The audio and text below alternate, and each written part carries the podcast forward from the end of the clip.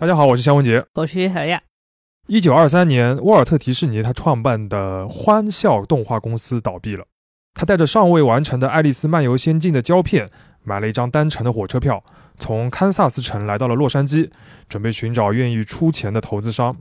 那一年，好莱坞正在崛起，成为美国影视业的新中心。那个标志性的白色的那个 Hollywood 的那个招牌啊，也刚刚树立。沃尔特呢，他就趁上了这股风潮，找到了一个投资发行商，并且在他伯父家的车库里边成立了一个叫迪士尼兄弟工作室。这个就是华特迪士尼公司的起源。二零二三年九月，迪士尼迎来了他的一百岁生日。现在，他已经是这个星球上规模最大的跨国传媒娱乐巨头之一。不仅是规模，它的品牌形象、商业模式都称得上独一无二。各行各业的公司都想成为迪士尼，但迪士尼始终只有一个。嗯。但任何一家公司都不可能永远在顶峰吧？迪士尼也不例外。那一百岁的迪士尼呢，就恰好处在它的一个低谷期，甚至说是处于危机之中也不为过。我们看一下，二零二二年迪士尼的股价就累计下跌了百分之四十，二零二三年呢又下降了约百分之十，目前的市值呢已经不足二零二一年最高峰时期的一半了。所以，我们今天就想简单的看一看问题出在哪里。如果翻看各机构的分析呢，就会发现他们经常会把问题归结到一个关键词上，就是流媒体。这的确是迪士尼近四年来的一个业务重心。二零一九年，迪士尼把自己的内容从 Netflix 上撤了下来，之后呢，又很快推出了自己的流媒体平台 Disney Plus，再加上收购控股了流媒体平台呼噜和专注于体育的 ESPN Plus，迪士尼很快建立起了一个包含三大平台的流媒体矩阵。过去几年，迪士尼也花了非常大的代价，把自己旗下的各种内容搬上流媒体，也希望和奈飞一较高下。但是在二零年和二一年的高速增长之后，其实迪士尼的流媒体业务的这个用户规模增速已经开始放缓了。三个平台当中最主要的就是 Disney Plus 嘛，它的付费用户的数量从二零二二年的第四季度开始就一直在下降了，到了二零二三年第三季度才稍微回升了一点。那过去两年，我们从业绩上面来看呢，迪士尼的流媒体业务它累计的这个运营亏损啊，也已经超过了六十五亿美元。如果看全局的话，过去四年迪士尼整个公司的累计的净利润大约是五十五亿美元，这个数字啊，只有二零一九年这一年的一半。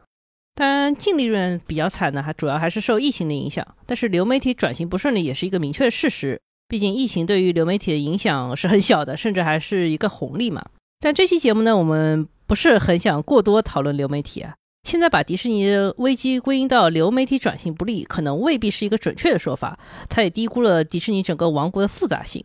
如果一定要说的话，我们觉得迪士尼当下更根本的问题可能是内容。迪士尼内部把内容创作统称为创意啊，所以说也可以说是迪士尼的创意疲软了。那接下来呢，我们就分三个部分来展开来说说看我们这个观点吧。首先，第一部分呢，我们想从公司的财报和业务结构的角度来谈一谈我们为什么会有这个判断。这个其中呢，也会对当下迪士尼的一个全貌做一个简单的梳理。第二部分呢，我们想探讨一下这种创意的疲软为什么会出现，我们想给出三个角度的理由。最后啊，我们也想斗胆的探讨一下迪士尼该怎么度过这个危机。当然，我们也不会瞎拍脑袋啊，我们会试着从迪士尼自己的历史当中寻找一些线索。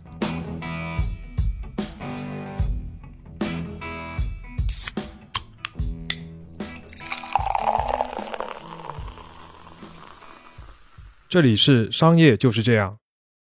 OK，那接下来我们就来第一部分，解释一下为什么我们说内容是迪士尼现在这个危机的一个根本啊。其实逻辑很简单，就是两层。第一个呢，就是从目前迪士尼的业绩分布来看，下滑最明显、拖累它最大的就是内容。第二个呢，就是从商业的逻辑上面来看，内容或者说是创意啊，就是迪士尼一切生意的一个核心。所以它如果整个公司遇到危机的话，内容肯定是出问题了。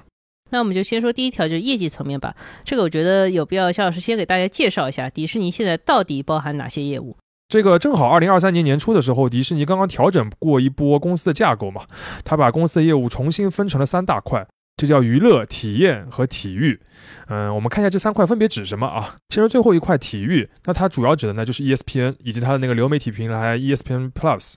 呃，第二块就是体验，这个也很明确，主要指的就是迪士尼乐园以及它衍生的服务和消费品等等的。第三块娱乐啊，它包含的最多，它的财报里边呢，划分为有线网络、DTC 和内容分销三个部分。那其实粗暴翻译成大白话的话，就是电视、流媒体平台和电影。这划分好像是按照媒介形式来的。如果我们按照业务板块来划分呢，这其实是一个涵盖了绝大多数娱乐内容形式的大板块，其中的重点就是影视。电影呢，除了像迪士尼动画和迪士尼影业以外呢，还有皮克斯、漫威、卢卡斯影业，也就是星球大战、二十世纪福斯影业、探照灯影业。那电视部分呢，有迪士尼频道、ABC、FX 电视台，这里面比较著名的一个小的频道就是国家地理等等啊。其他的还有剧场、音乐、出版物等等等等。这个当中呢，还包括现在最受关注的流媒体平台，就是我们前面提到的 Disney Plus 和 Hulu。嗯，就单单迪士尼的娱乐这一个板块，我们就能报这么长的一个菜名啊！但是这个也能够帮助我们对整个迪士尼的业务版图有个大致的了解。那这个当中呢，有一个点非常的重要，就是这个规模庞大的迪士尼王国啊，其实，呃，可以说很大的部分是过去不到三十年里面形成的。你像体育的 ESPN 这个资产呢，就是一九九五年迪士尼一百九十亿美元收购了 ABC 电视台之后得来的。而在娱乐板块当中呢，迪士尼内容的主力除了迪士尼动画以外呢，其实大多数都是在过去有可能不到二十年里边收购来的。仔细看一下，确实是这样啊。比如说皮克斯是二零零六年七十四亿美元收购的，漫威是二零零九年花了四十亿美元，卢卡斯影业是二零一二年收购，当时是四十点五亿美元。还有就是二零一七年那笔非常大的七百一十三亿美元收购的二十一世纪福斯。迪士尼 CEO 艾格曾经表示啊，呃，当时收购二十一世纪福斯这笔收购最大的动力，就是为了福斯手上 三成的呼噜股份。对，后来他迪士尼又做了一些别的收购，把这个呼噜作为了自己一个控股的一个流媒体平台了。呃，虽然我们从财报里边实际上是不能清晰的按照我们这个内容的划分来看清楚各个这个细分的业务他们的营收贡献的。但是你看，我们刚刚报那些菜名，然后再看一下他们大致的一些作品，其实可以说一句话，就是这些并购来的业务啊，可以说是贡献了迪士尼营收的大头。我们就看二零二三年的财报就可以了解这点。当然，这边说明一下，就是迪士尼的这个财年的划分啊，是从前一年的第四季度到这一年的第三季度的。所以说是，二零二三年的财报是到二零二三年的应该说是九月三十号为止的。那我们看一下这三大板块，就是体育、体验和娱乐，分别是多少啊？最小的呢是体育，嗯，二零二三财年的营收是一百七十一点一一亿美元，那占整个公司的五分之一不到一点吧。第二块呢就是乐园，就是那个体验啊，那其实主要就是乐园，它的营收呢是三百二十五点四九亿美元，占整个公司的三分之一多一点。那最大一块就是娱乐，占整个公司的百分之四十五。所以，我们刚才报的那篇菜名呢，其实主要就是集中体现在体育和娱乐这两块当中了。那等于是占了大半了。那接下来问题就来了，就是这个营收大头到底是不是利润的大头呢？实际上不是啊。那二零二三财年，迪士尼的运营利润接近一百三十亿美元，其中乐园呢贡献了七成哦。而这个最大的营收最大的板块娱乐呢，运营利润占比反而是最少的，只有百分之十一点二。这个也是目前。大家说迪士尼疲软的一个主要原因嘛？对，而且我们如果对比一下的话，就会发现这个问题就是在娱乐这个方面是更加明显了。二零一八年和二零一九年呢是迪士尼业绩的一个巅峰，这两年的净利润啊都超过了一百亿美元。我们刚刚说那个运营利润才一百多亿，对吧？到了二零二三财年呢，其实呃乐园的这个业绩，我们刚才说它贡献了运营利润的七成，那如果跟二零一九年相比呢，其实也只是基本的恢复，而且它这个当中还有那个近两年门票上涨的一个因素。那真正相比巅峰期下滑严重的呢，就是以内容为核心的这个娱乐板块，而其中问题最大的呢，就是电影。迪士尼的这个影业就电影的收入啊，在二零二三财年只有九十亿美元，是整个娱乐板块里边最小的一部分。那绝对值呢，也相较于巅峰时期下滑了大概百分之二十左右。关键啊，它的这个利润啊也大幅下降。要知道，二零一九财年啊，就仅仅电影的运营利润，迪士尼就获得了接近三十亿美元，等于比这个整二零二三财年整个娱乐板块加在一起还要多。那这个板块里面到底谁出问题呢？我觉得首当其冲问题可能就是漫威啊。二零一九年之前，迪士尼花四十亿收购漫威，这可能是娱乐产业历史上面最赚的一笔收购了。在并入迪士尼之后，漫威影业一共推出了三十一部电影，这个累计票房就超过了二百二十五亿美元。就算去掉分给影院的分成，那也远远超过了当时收购它的价格。对。迪士尼历史上最卖座的十部电影里面有一半是漫威的，可以说迪士尼的业绩巅峰期，漫威是第一大功臣。但是在二零一九年以后呢，漫威就疲态尽显，除了《银河护卫队三》以外，几乎没有什么拿得出手的作品啊。那二零二三年推出的《惊奇队长二》在全球的票房只有两亿多美元啊，都不够回本。那这堪称漫威史上最失败的一部作品了。我们同事邓一云在最近一篇迪士尼的研报当中，用“成也漫威，败也漫威”来形容，我觉得是非常准确了。那漫威不行相当于迪士尼最赚钱的那个亿利润引擎啊，它就熄火了。而更难办的是什么呢？就是同时期迪士尼其他那些影视的工作室也没有顶上，拿出新的爆款。你像皮克斯最近的作品，不论是口碑还是票房，都已经不在巅峰期了。迪士尼动画自己呢，在《冰雪奇缘》之后，其实也没有拿出过大卖的作品。二零一九年啊，根据就是好莱坞的一个行业咨询机构，就是 The Numbers，它的统计，就迪士尼在好莱坞五大片场的市场份额，在二零一九年是高达三分之一的。但是到了二零二三年啊，这个比例已经下降到了百分之十八以下。前面说的就是我们说的第一层逻辑，就是内容，尤其是电影内容这个不行，直接拉低了迪士尼的那可能有的朋友会说啊，电影部分的疲软是不是因为大家都转向了流媒体呢？我们觉得这只能说有一定关系，但不是决定性的。嗯，因为二三财年电影本身的发行已经不像疫情期间，就是院线和流媒体同步了。那卖的不好呢，就是自己的问题。当然啊，上述的工作室都会分出一部分精力来为流媒体制作内容，但是同样，这些内容在流媒体端也没有出什么特别大的爆款啊。比如说漫威这个衍生剧就反响平平，我觉得反响平平都有点就是客气了 啊。比如说星战的这个衍生剧就是可以说是良莠不齐，嗯，有好的也有很差的啊。对我们后面还会提到这个事情啊。那接下来就来讲一下第二层逻辑，就是内容创意本身是迪士尼业务的核心，所以说公司如果整体遭遇了危机，那一定是内容出了大问题。那为什么这么说呢？其实也很简单，就是沃尔特·迪士尼本人是这么说的。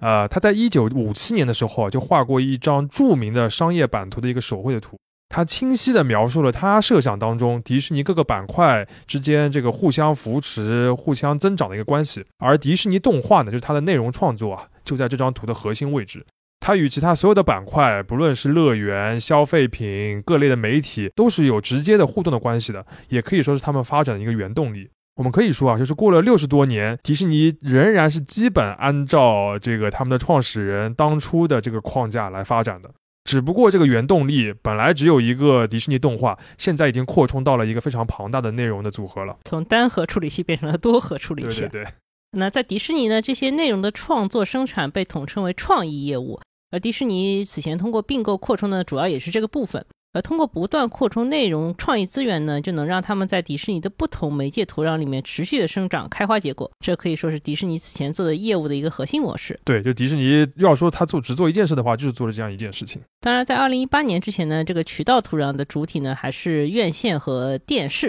而在二零一八年之后呢，就变成了流媒体。能让新的媒介形式产生价值的基础呢，还是要有内容本身，你也必须要种这个种子才行，对吧？对。但是目前来看呢，迪士尼的内容创作可以说是还没有适应新的土壤吧。我们就看一个数字，就是二零二三财年啊，迪士尼的流媒体的运营成本已经接近了奈飞了。当然，这个运营成本里面其实主要就是一些内容制作了。但是呢，同级别的这个投入带来的这个订阅费的收入的增长和用户规模的增长呢，迪士尼就没有奈飞那么高效了。这个其实就是内容生产最 tricky，但是也最重要的部分。就你投入了同样多的这个硬件资源和财力，但是产出的这个创意的价值啊，往往是不等量的。这件事情其实本来是迪士尼的强项吧，但是在流媒体这个上面呢，它似乎还没有成功的移植。这个就是我们为什么说现在迪士尼处于一个创意或者说内容的疲软期。迪士尼 CEO 艾格在二零二三年时候就说，公司的重组和转型的挑战比他预想的更大，可能指的就是这个问题嘛。所以第二个层面就是说，现在迪士尼的转型挑战根结的问题还是在内容创意上。对。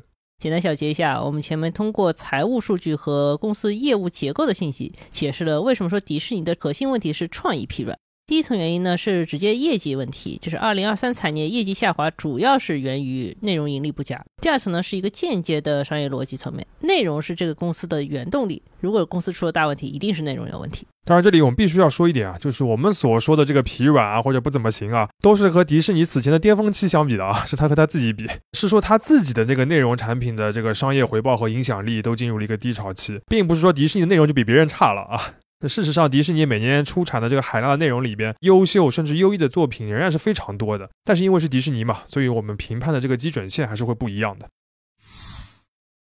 那在讲完内容疲软这个现象以后呢，下一个问题就是更深一步，看一看迪士尼的内容创作为什么会进入这个低谷期。哎呀，怎么说呢？就创意或者说讲故事这个能力啊，可能是内容产业里面最玄学的部分啊。但它对一个公司的影响又如此之大，就是你很难拿出一个具体的公式，说我做到了一二三，就一定能够拿出叫好叫座的作品。所以，我们在这边呢，与其说是给出一些原因，不如说是给出一些角度。就我们大致分三个点吧。第一个点呢，就是自然的波动，呃，就是我们会看迪士尼最核心的内容，比如说是迪士尼动画，就可以发现它就是会出现有爆款，然后一段时间的低潮不怎么红，然后又出了一个爆款又低潮这个状况，就是这个规律还是蛮明显的。所以现在有可能正好它处于这个阶段，有可能下一部作品正好就是一个非常厉害的东西啊。而像漫威呢，我们觉得又是另外一种自然规律，就是当你某一个套路使用过度了之后，过度开发了之后，就会让受众来疲劳。这一点，我相信漫威的影迷应该是最有发言权的。马丁斯科塞斯对于漫威有一个著名的负面评价，说这个公司不是做电影的，是做主题乐园的。意思就是说，它是靠大量的 IP 配上极致的特效，然后给观众带来强烈的感官刺激，由此产生一种追星式的消费。嗯，我觉得这么说有一定道理吧。其实所有好莱坞的商业片、爆米花片追求的都是这个嘛。漫威能够把这种模式推到极致，早期其实有个很重要的点，就是它在故事上是有新意的。都是类型片，但是它在类型上有一定的突破。的确啊，你像早期的美国队长，包括像钢铁侠，包括复仇者联盟，还有稍微后面一点的像黑豹啊、死侍啊、银河护卫队啊，他们作为这种超英的类型片，我觉得在故事和人物的塑造上面还是有很多创新的地方的。就是一开始看的时候还觉得蛮好看的。再加上漫威的这个编剧团队，他们把这些超英都囊括在一整个可以不断延伸的世界体系里边，真正形成一个 universe 嘛。这一点其实也是非常重要的，就它增加了漫威作为一个偶像团体的一个吸引力。这个其实也是对这些编剧或者说是制作人的创意提出了一个很高的要求的。嗯，所以说艾格在收购漫威时候说，他挖了一个 IP 富矿嘛。这大家都知道，但是如何让这个矿藏发挥最大的价值，这个是迪士尼比较见功力的地方。但问题就是到了现在，这一套超级英雄的叙事已经玩不出新的花样了。就漫威作品的评分，在复联四之后是肉眼可见的迅速下降啊。而票房和口碑的相关性呢也很明显，比如说像《银河护卫队三》，它是蛮不错的，所以它是近几年少见的票房优秀的漫威电影。但是像我们刚才讲的《惊奇队长二》就显然不行，是吧？所以说，一直拍续集不是一个绝对的问题，就是续集能不能讲好故事才是个问题嘛。对，但这个问题怎么解决呢？其实我们也没有任何的办法啊，我们也不是专业的编剧。我们从接下来漫威的作品计划来看呢，一方面他是想要继续推一些续集，另外一方面呢，他也是想要重启一些系列，比如说 X 战警，因为他收了二十一季福斯之后，他就可以拍 X 战警了。那这些计划呢？最早也要到二零二五年才能看出端倪，因为一些原本在二零二四年要上映的电影，因为这个二三年的这个啊好莱坞的罢工，所以它推迟了嘛。在二零二四年的时候，其实漫威只有一部电影要上映，所以它这个疲态可能还要再持续一段时间。那第一点自然规律就算讲完了吧。第二点呢，我们想说的是公司管理，这里面一个关键线索就是我们刚刚一直提到的迪士尼的传奇 CEO 艾格。他本人是一九九五年跟随 ABC 的并购进入迪士尼的。二零零五年，他接任了迪士尼的 CEO，直接做到了二零二零年年初。对，大家可能已经注意到了啊，二零二五到二零二二这个时间线和我们前面说的迪士尼的这个内容并购的高潮正好是重合的。事实上，皮克斯、漫威、二十一世纪福斯，包括那个卢卡斯影业，这些收购都是艾格来主导的。那二零二零年，艾格宣布退休之后呢，他的接任者是查佩克。但是到了二零二二年年底，就是做了不到两年，查佩克就离任了。艾格呢，重新回归到迪士尼的 CEO 职位。嗯，关于这个当中的变故呢，很多媒体都做了深度的调查，提到这两个人在公司管理上的意见分歧，以及对于迪士尼的影响。那这些八卦呢，我们暂且放下不谈，我们就看一下艾格从退休又回归的这一年多时间里面，那迪士尼的内容创作到底受到哪些管理层变动的影响？艾格最为外人所熟知的呢，是他收购了这么多资产。但我们觉得他做的同样重要的一件事情是，收购了之后啊，他充分的保护并发挥了这些内容资产的价值。这里边的一个要点就是他能够给予创作的负责人充分的尊重和放权。这点其实在皮克斯和漫威的案例上面都有充分的体现啊。而查佩克呢，他之前更加熟悉的实际上是乐园的业务，他对于那个内容创作或者对于整个好莱坞吧，他其实都所知甚少。那艾格在二零二零年退休之后呢，其实就没有全退。一方面呢，他是担任了执行的董事长；另外一方面呢，他还继续负责整个公司的我们前面说的创意工作。那这个说法呢，其实就是表示他负责所有内容创作的管理决策了。而在二零二一年呢，他这个负责的项目也卸了下来。那之后呢，查佩克就等于应该是形式上面是完全的负责了。那他就对于迪士尼的整个内容创作的这个架构啊，做了一系列的调整。这当中就有两个重点，我们要想要提一下。一个呢，就是他要求各个内容创作团队都要尽量的多为流媒体来做内容，比如说我们前面提到的漫威和现在的衍生剧。这个的确会对原有的内容收入产生一定的冲击。那其中有一个标志性的事件，就是二零二一年还是疫情期间啊，那迪士尼是决定在影院和流媒体同步上映漫威电影《黑寡妇》。但是这部电影的主演斯嘉丽·约翰逊就提起了一个诉讼，因为根据合同，他觉得这部电影应该要在院线独家上映三个月才对，因为约翰逊自己的收入也跟这个事情挂钩。那迪士尼就表示呢，这是因为疫情的特殊情况，你不能这么要求啊。嗯，但是呢，他们就因为这个事情闹得很僵，而且这件事情呢，也直接影响了迪士尼与好莱坞的关系。而在艾格的时代啊，其实迪士尼与好莱坞的关系是非常融洽的，这种矛盾是不太容易出现的。嗯，所以说在艾格回归之后呢，迪士尼在这个方面看起来已经有所改善了。嗯，根据规划，二零二四年呢，迪士尼就会把疫情期间没有在院线上映的老作品重新回炉上一次大荧幕，这个其中也包括肖老师非常喜欢的《青春变形记》啊。对对对。当然，我觉得这个你要说改善的话，也其实还是因为疫情的客观原因嘛，等于是把过去那些没有上电影院的给它找补回来。这个就是我们前面提的管理层面的第一个影响，还有一个影响就是查佩克在继任以后呢，推行了部门的重组，他把媒体娱乐合并在一起，然后呢又纵向切割出了两个部分，一个部分就是内容的创作，另外一个部分就是分发的部门，也就是不同内容的发行和分销其实都是由一个部门来统筹的。这个安排呢，你从逻辑上啊，它的本意其实是为了分工和专注吧，就是你让专业的人能够做专业的事情。但是在实践当中啊，就是变成了发行部门，它能够决定内容的预算啊、发行的渠道啊、整个项目策划的节奏啊等等的，实际上变成了创作团队的主导权被削弱了。而这种削弱呢，是一定会影响到创作者的士气的。当然，过去三年里面，疫情加上现在好莱坞的劳资纠纷本身也会对这些事情产生一些冲击。所以艾格回归以后呢，我觉得他还要花很多时间来修复这些关系。这里呢，我们就引用 CNN 在一篇文章中的评价，他是这么说的：他说，迪士尼 CEO 的位置可能是美国企业当中最复杂的职位之一。领导迪士尼的人必须确定热门的电影，平衡主题公园的定价与入场人数，管理新闻部门，在公司各个部门融合知识产权、销售消费品，与州长纠缠，了解体育媒体版权，并且做出重大的收购决策。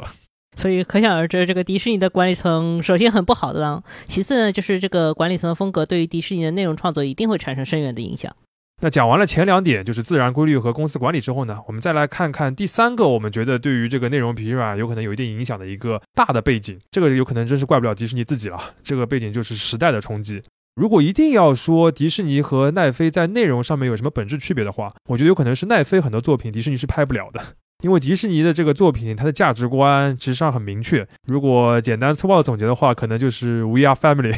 就它讲究老少咸宜、世界大同，对吧？那这个呢，也帮助它赢得了最主流的家庭用户，而且在全球扩张的时候就没有太大的文化阻力。嗯，一个最简单的例子，迪士尼动画和迪士尼乐园里有非常多的动物形象，其实动物就是一个最普世的、最没有文化阻力的东西。对。但现在呢，这种普世的讲故事的方式正在遇遭遇很大的挑战。一个标志性的事件就是迪士尼的前任 CEO 查佩克，他在2022年遭遇了一个麻烦。当时啊，这个佛罗里达州通过了一个法案，禁止小学三年级以下的教育场所来谈论 LGBTQ 的问题。这个法案本身也很奇怪。对对对，嗯，因为这是当时那个保守的风气的一个显现嘛。而我们知道，佛州是迪士尼的一个重镇，就迪士尼自己在这里的雇员就超过七万啊，是这个州的这个第一用人大户。而查佩克呢，就对于佛州当时的这个法案呢，一开始是保持沉默的，他希望迪士尼能够置身事外，不要掺和进去。但是啊，迪士尼有很多员工他不答应，他们认为这个法案有违多元包容的价值观，所以他们就发起了抗议。后来在各方的压力之下，尤其是艾格的压力之下啊，查佩克在内部的邮件当中向员工们道歉了。他说自己让他们失望了。结果呢，佛州的州长他也不买账，跳出来取消了迪士尼在当地的一个特殊地位。就迪士尼啊，它在佛罗里达州不仅拥有大片的土地，就是有这个乐园嘛，而且这些乐园的土地，迪士尼是可以不经政府的批准，直接在上面开工建设的。呃，而且再有税收的一些优惠，所以相当于是一个特别的飞地。那现在这个州长呢，就因为这个政治的这个事件，把这个特权给取消了。所以其实他就是把迪士尼当做了一个文化冲突和一个政治筹码的一个靶子吧。这个事件呢，不仅严重挫伤了查佩克的威望，加速了他在迪士尼的退位，也反映出来迪士尼已经越来越难规避这种激烈的价值观冲突了。这种冲突不仅限于美国内部，其实已经向全世界蔓延了。在内容创作当中，态度和身份变得更重要了，环境也不太允许你不选边站了。对迪士尼来说，一些传统的叙事套路呢，很有可能就会因此变得有点过时，而新的叙事要兼顾潮流和迪士尼的价值观，这个难度又是很大的。简单小结一下啊，前面我们是从客观规律、公司管理和文化冲突三个方面，试着解释了一下迪士尼的内容创作为什么会遇到所谓疲软期的这个问题。那接下来呢，我们就试着从历史上面找找看药方。看看迪士尼在过去是如何面对相似的危机的。那迪士尼在历史上如何转危为安？先说结论啊，其实非常简单，就是迪士尼历史上面因为内容而遭遇的危机，最终都是通过内容来解决的。听上去是这是什么正确的废话？哎呀，但事实的确是如此啊，而且背后其实有一些逻辑，我们还是值得稍微琢磨一下的。我们这边就举两个例子吧。第一个呢，就是二十一世纪初，当时迪士尼在一九九四年的《狮子王》之后，其实已经很久没有做出过全球性的爆款电影了，甚至在二零零四年的时候，差点因为公司的这个各种各样的业绩和内部斗争的问题，被康卡斯特要收购。那到了二零零五年呢，艾格是新任的这个 CEO 上任，他第一次开董事会的时候，就现场展示了一张当时刚刚开园的香港迪士尼乐园的一个大巡游的照片，然后指着这张照片指出了一个尖锐的现实。就是巡游队伍里面几乎没有最近十年创作的迪士尼朋友，都是些老朋友啊。嗯，呃，事实上，当时的动画电影的领导地位是被皮克斯占据的。虽然皮克斯最初的六部作品都是和迪士尼名义上是合作开发的，而且迪士尼占了这些收入的大头，但是到了二零零四年，皮克斯的《海底总动员》大获成功的时候，皮克斯跟迪士尼的关系，或者准确来说是两家公司的 CEO，就是乔布斯和艾斯纳的关系，已经闹得非常僵了。这个双方合作关系实际上已经是结束了。那这这这个危机的解决方法呢？我们前面已经提到，就是二零零六年，艾格成功建立了与乔布斯的友谊，并且促成了对于皮克斯的收购。在此之后，皮克斯的两大灵魂人物，分管创意的约翰拉塞特和负责技术的艾德卡特姆，也同时掌管了迪士尼动画，相当于把这个问题就解决了。那之后的故事呢？大家都很知道了。皮克斯继续能够推出像《瓦力》《飞屋环游记》《玩具总动员三》这样的杰作，而迪士尼动画自己呢，也在2012年拿出了《无敌破坏王》，并且在2013年推出了席卷全球的《冰雪奇缘》。事实上，迪士尼收购皮克斯之后的十六年间，奥斯卡的最佳动画长片几乎被迪士尼或者皮克斯这两个厂牌来垄断，只有三年是其他公司的作品。这里面有一个关键点，就是迪士尼在收购以后，既保留了皮克斯的完整和独立，同时又发挥了顶尖人才的价值，就是让皮克斯成功的影响并且改造了迪士尼动画，这是很厉害的事情。其实重视人才，给予自由，这可以说是解决内容公司创意疲软的最佳范例之一了。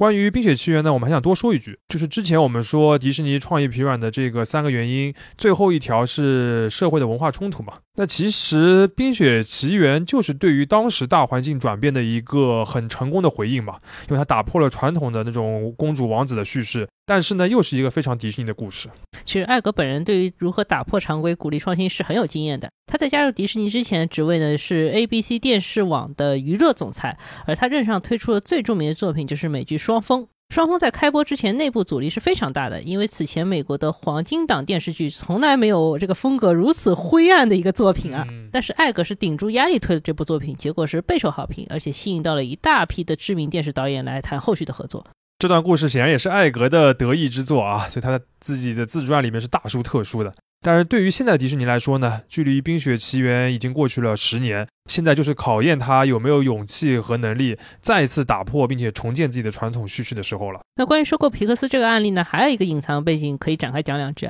当时为什么在经历了那么长期的一个低潮期以后呢？迪士尼还能有足够的资源或者说这么多钱去收购皮克斯啊？这里面除了艾格和乔布斯这个关键的友好关系以外呢，一个重要的基础就是当时的迪士尼还很有钱，它的规模依然足够大。他当时最重要的利润奶牛呢，就是 ESPN，ESPN 这个体育媒体手握全球最赚钱的几个职业体育联盟的转播权，在二零零一年，它的频道订阅人数就超过了八千万。根据二零零五年的财报，以 ESPN 为主的当时还是电视机机顶盒业务啊，贡献了整个迪士尼百分之六十的运营利润。这个就是我们所说的内容的危机靠内容来挽救的这个隐藏的含义，就是你要有钱去买内容。对的，就不仅仅是皮克斯救你，还有 ESPN 在帮后面撑着你，对吧？那我们回到现在来看的话，其实情况非常类似。就虽然 ESPN 现在收入已经见顶了，开始下滑了啊，那你像漫威啊、皮克斯、迪士尼动画，我们刚刚讲的都缺乏爆款。但迪士尼还有一个基本盘就是乐园。我们前面已经提到了，乐园贡献了过去一年迪士尼七成的利润，并且随着疫情的退散，适当的调价，包括像上迪的疯狂动物城啊、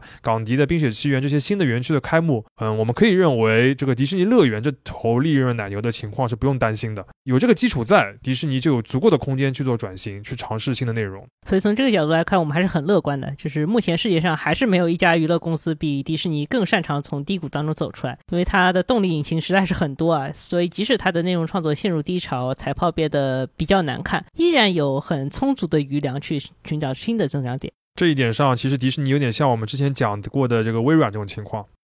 夏老师，我们前面说我们要举两个例子来佐证我们的观点，就是所谓迪士尼的内容危机都是靠内容度过来的嘛。结果你第一个例子就讲了这么长时间，第二个例子好像还没提啊。这个节目的时间已经挺长了啊，那我们就用第二个例子来为节目收个尾。我们还是回到这一期开头的这个内容，就是迪士尼的创立之初。在一九二六年创业三年的这个迪士尼兄弟工作室，他们已经搬到了新的厂房，并且改名叫华特迪士尼制片厂了。而且他们也开始制作自己的第一部全动画的作品，叫《幸运兔奥斯华》。这部动画它做了二十八集，反响呢也非常的不错，整个公司也进入了正轨。但是到了一九二八年的时候呢，这沃尔特迪士尼本人就去找发行商名词去谈续约。没想到对方直接告诉他说，按照合同啊，这奥斯华的版权是属于发行商自己的，而他呢也已经买通了整个制作团队，所以就算迪士尼本人撂挑子不干，这个片子也拍得下去。这个人不仅很狠，而且很有手段，把整个制作团队都给买通了。那就这样一次会谈呢，就等于让迪士尼他本人失去了自己亲手孕育并且刚刚开始开花结果的公司的唯一的 IP，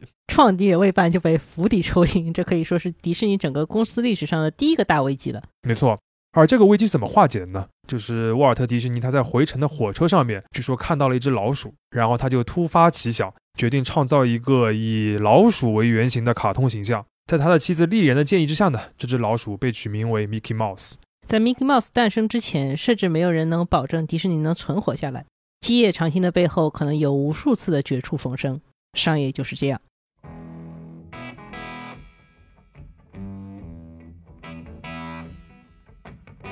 感谢收听这一期的商业就是这样。你可以在各大播客平台收听我们的节目。如果喜欢我们，可以在苹果播客点个关注，还可以到豆瓣给我们打五星，因为他们最近也开通了播客功能。你还可以在小宇宙给我们打赏，这会对我们很有帮助。期待与你在各个平台相遇，下期见。